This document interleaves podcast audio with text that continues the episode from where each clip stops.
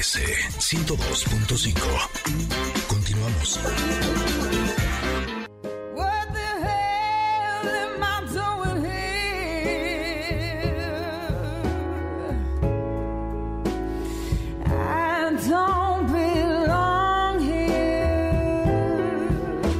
Interrumpir esta hermosísima voz no está siendo fácil. Esta canción es Creep en este jueves de covers en voz de Rod C. Para que ustedes la busquen en plataformas digitales porque me puso chinita la piel. Eh, ojito Remy. Qué manera de cantar tan bello. Y así es como le damos la bienvenida.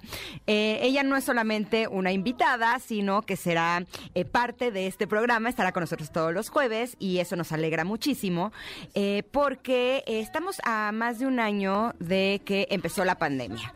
Y es increíble porque pasa el tiempo y ahora sí que entre más sabemos, más cosas nos faltan por saber. Así es que estará con nosotros todos los jueves para darnos mucha información sobre salud, sobre cómo cuidarnos. Y el día de hoy estaremos hablando de un tema que por supuesto es el tema eh, de salud más importante hoy en día, es el COVID-19.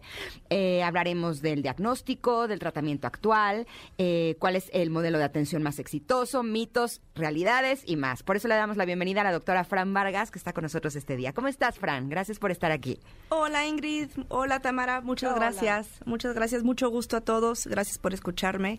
Y pues sí, el tema del, día de hoy es COVID, sin duda alguna. Sí, bienvenida a este programa, Fran, sobre todo porque tenemos muchas interrogantes.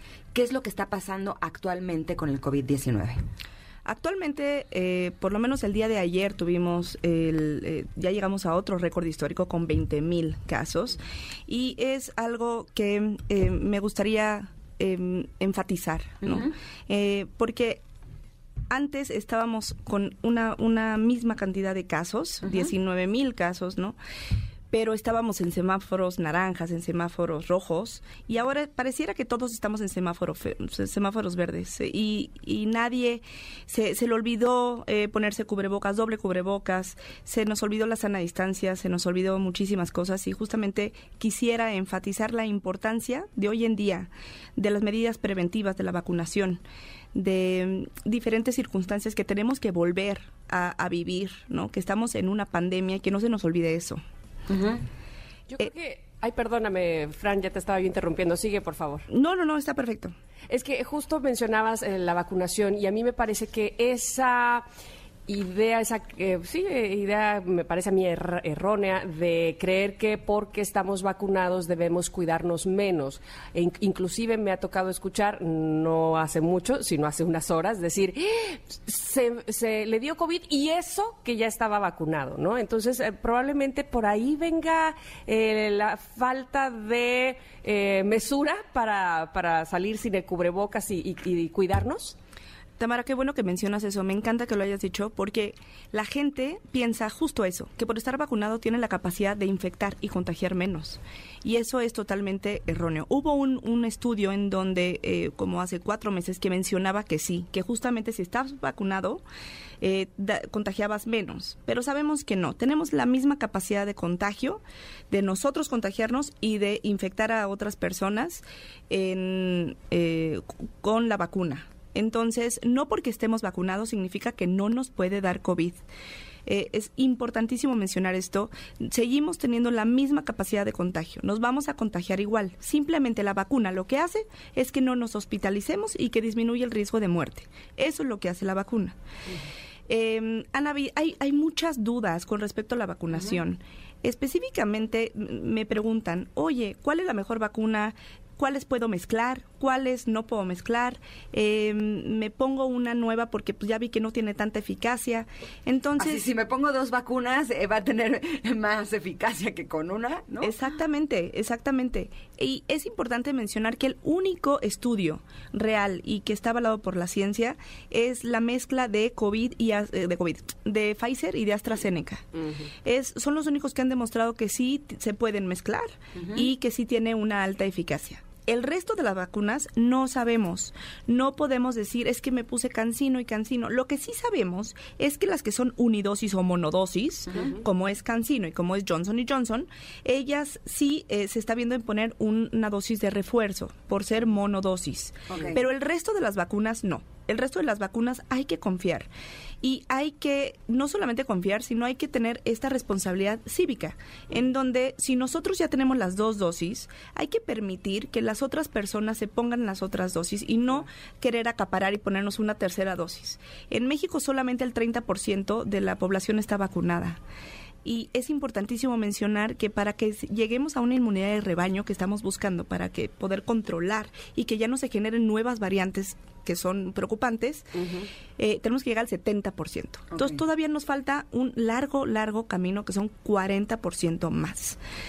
Entonces, lo que quisiera dejar muy claro en este, en este tiempo, en este espacio el día de hoy, que todos me están conociendo y estoy muy contenta de estar aquí. Nosotras también. Es que, uno, Cubrebocas, por favor, no se olviden de usar cubrebocas. Si se pueden poner doble cubrebocas, tricapa, KN, de tela, de lo que fuera, no duden en ponérselo. No encontrarse en espacios cerrados. Si estamos en espacios cerrados, ventilarlos. La ventilación ha sido, de hecho, mucho más efectiva que la sana distancia. Ventilarlos, abrir ventanas.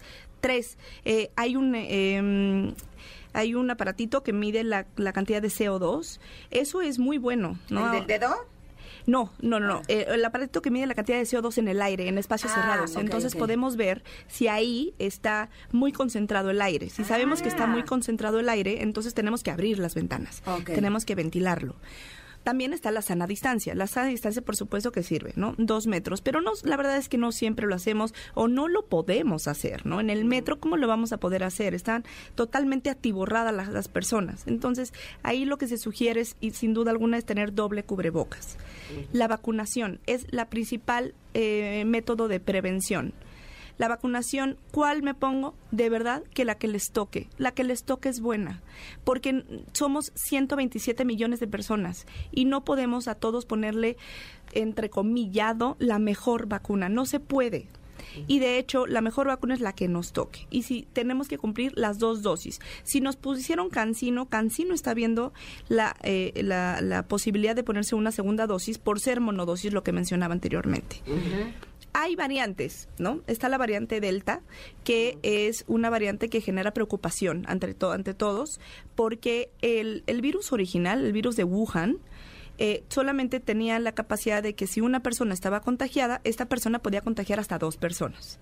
Asimismo, ahora, con esta variable, variante, la Delta, podemos contagiar hasta nueve personas. Es mucho más contagioso, es mucho, tiene una mayor, de, mayor capacidad de replicación, o sea, se, se, se replica más rápido y por ende, como hay más virus, genera, hay mayor potencial de que estén graves los pacientes. Entonces, eh, hay que tener mucho cuidado con esta variante Delta. Eh, me, pre- me preguntan si la prueba de PCR la sigue, la sigue tomando. Sin duda alguna, el mejor método de diagnóstico es la PCR. Eh, si nosotros solamente podemos hacer una prueba de antígenos, hay que hacerla, pero la prueba de antígenos no sustituye a la PCR. PCR es la que te meten el, el, eh, el algoncito. Sí, el eh, cotonete. por, Ajá. por la nariz, ¿no? Exacto, ambos, eh, antígenos y PCR, las dos se meten un cotonete por la nariz. Nada más que la de antígenos, digamos que es la prueba rápida, y la de PCR es la que se tarda 12 horas aproximadamente. Ok. Esa es, la diferencia es grande, ¿no? Porque la, la de antígenos, eh, digamos, solamente ra- eh, quitamos eh, eh, un- mucosidad, ¿no? La, la muestra, y de ahí ponemos un liquidito que lo que intenta este liquidito es limpiar esa muestra, y de ahí ya lo ponemos en el cassette. No es tan eficiente y nunca será tan eficiente como una prueba PCR, que y nuevamente hacemos lo mismo, quitamos el moquito, hacemos la muestra, y de ahí lo ponemos en una, en una centrífuga, en un aparato que da muchas vueltas por minuto, y con la, inten- con la intención de llegar al material genético del virus. Ok. Y es por 12 horas que está dando vueltas, ¿no? Es, es mucho más eficiente, nunca será sustituible una por otra, pero entiendo que la capacidad, o sea, hacer pruebas, pruebas y más pruebas, es realmente la mejor manera de llegar a un, a un resultado y ver así claro. la cantidad de contagios que hay en un país. Claro. Ahora, al principio de la pandemia nos encerramos. ¿No?